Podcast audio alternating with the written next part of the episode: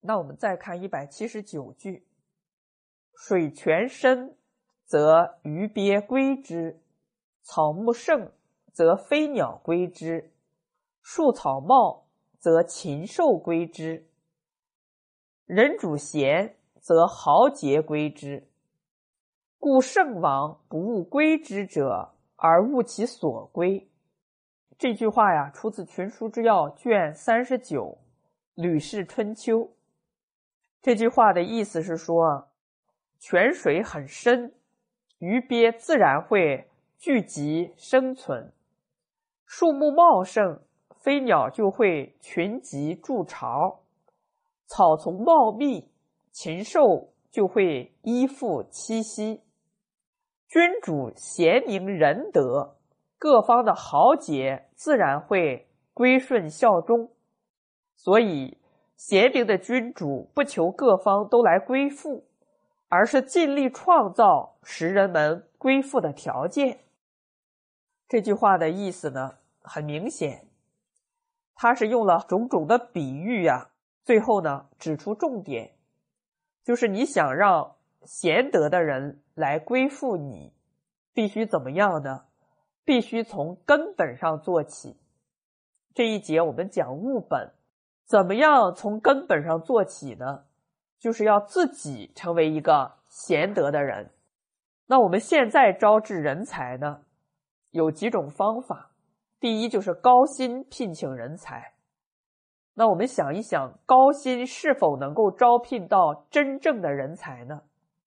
他是靠薪水来招揽人才，那么这些人呢，是因为高薪而来的，那么改一天也会因为高薪而走。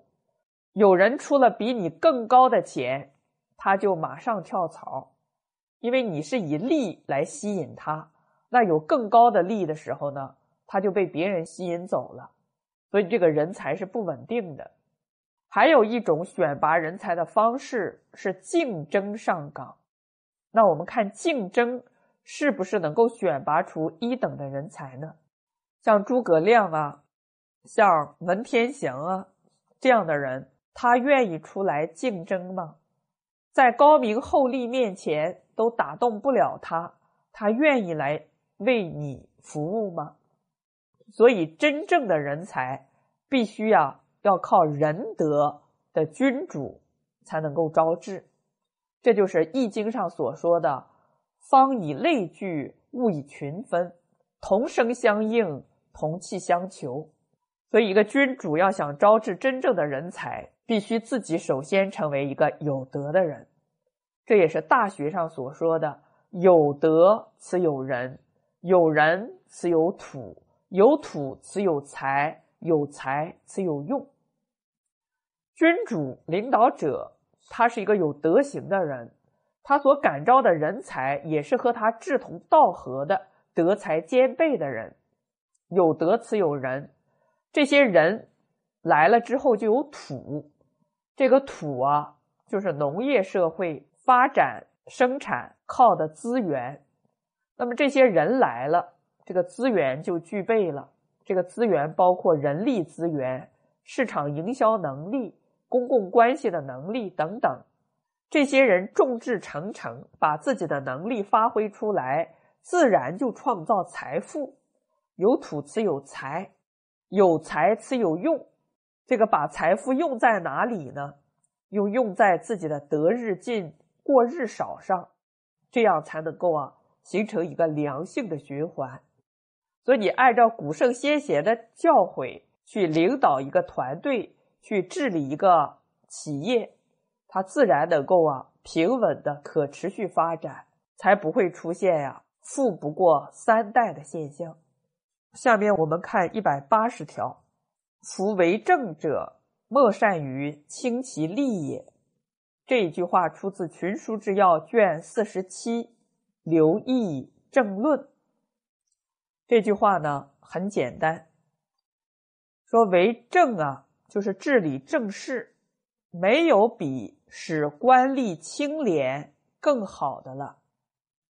这句话呢虽然简单，但是呢要展开来呢也是有无穷的毅力。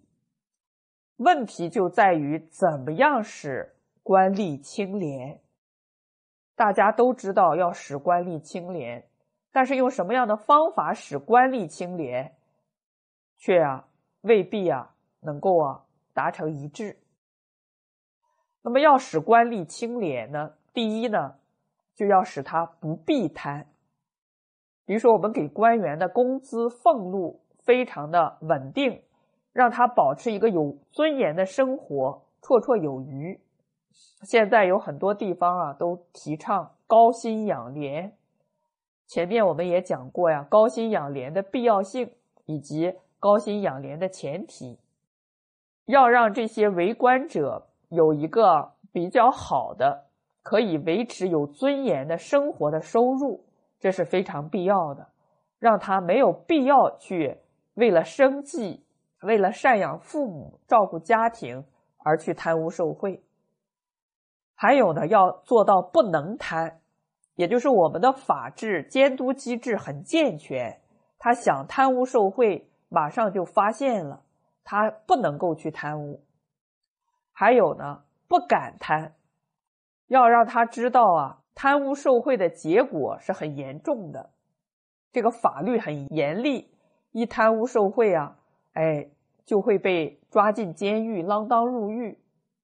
这是一方面，另一方面呢不敢贪，就是要让他深信因果，要提倡因果的教育。像大学上说：“德者本也，才者末也。或备而入者，亦备而出。”你这个财富是不正当的收入获得的，也会以不正当的方式啊败散掉。这些道理呢，一定要经常的宣讲。《易经》上说：“积善之家必有余庆，积不善之家必有余殃。善不积，不足以成名；恶不积，不足以灭身。”《尚书》上说：“做善，降之百祥。”做不善，降之百殃。像《春秋左传》上也说：“多行不义，必自毙。”《尚书》上还说啊：“内作色荒，外作秦荒。甘酒是因，俊与多雕墙，有依于此，未获福王。”说一个人对内兴起迷恋女色之风，对外喜欢饮酒，喜欢打猎，对外喜欢打猎啊。游玩没有节制，喜欢饮酒，沉溺于靡靡之音。住的房屋又高又大，墙上还雕刻着花纹。这几件事有一件事做到了，那就没有不灭亡的。你看这些教育多好啊！《太上感应篇》中有一个形容讲得更好，他说：“取不义之财者，譬如漏斧救鸡，鸩酒止渴。”非不暂保，死亦及之啊！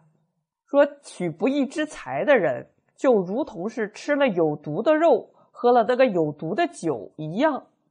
本来是想止息自己的饥渴，但是因为采取了这些呀不好的手段，就像呢喝了有毒的酒，吃那个有毒的肉，不仅止息不了饥渴，还给自己招来了杀身之祸呀！这个《太上感应篇》是古代的状元、宰相必读之书，不是说你读了《太上感应篇》一定就能做到状元、宰相，而是说你要做好状元、宰相，必须要读这一部书。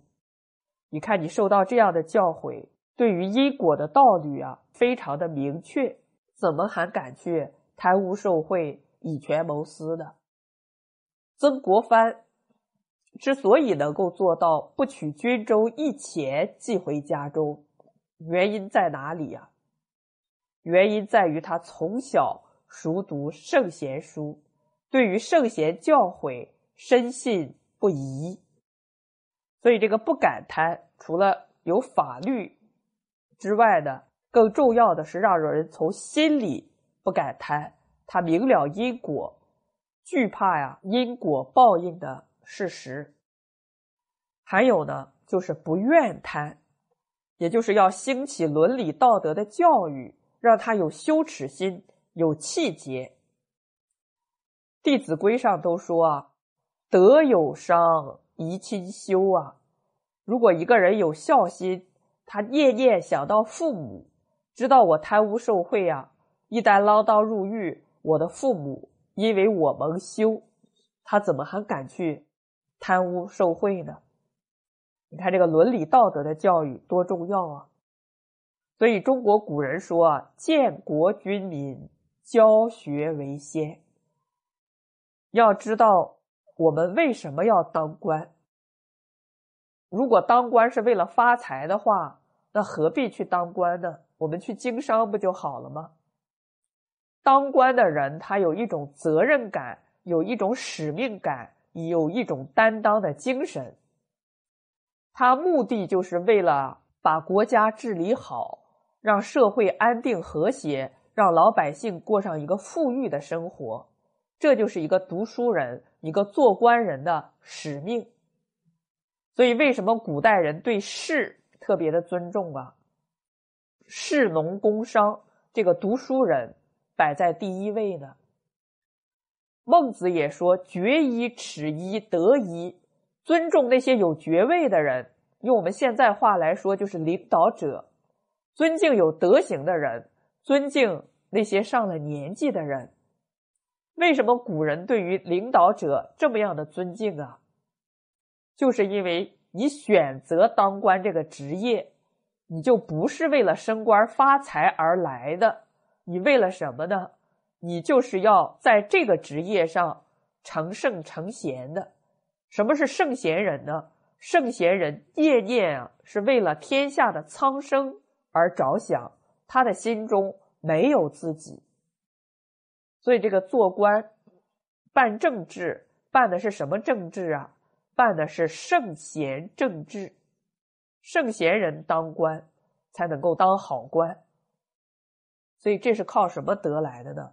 这个是靠教育来成就的。所以，建国君民，教学为先，这个理念啊，特别的重要。那么，通过这些方式啊，就可以让这个官吏啊。清廉了，他不必要去贪，不能去贪，不敢去贪，也不愿意去贪，不想去贪，这个官吏不就清廉了吗？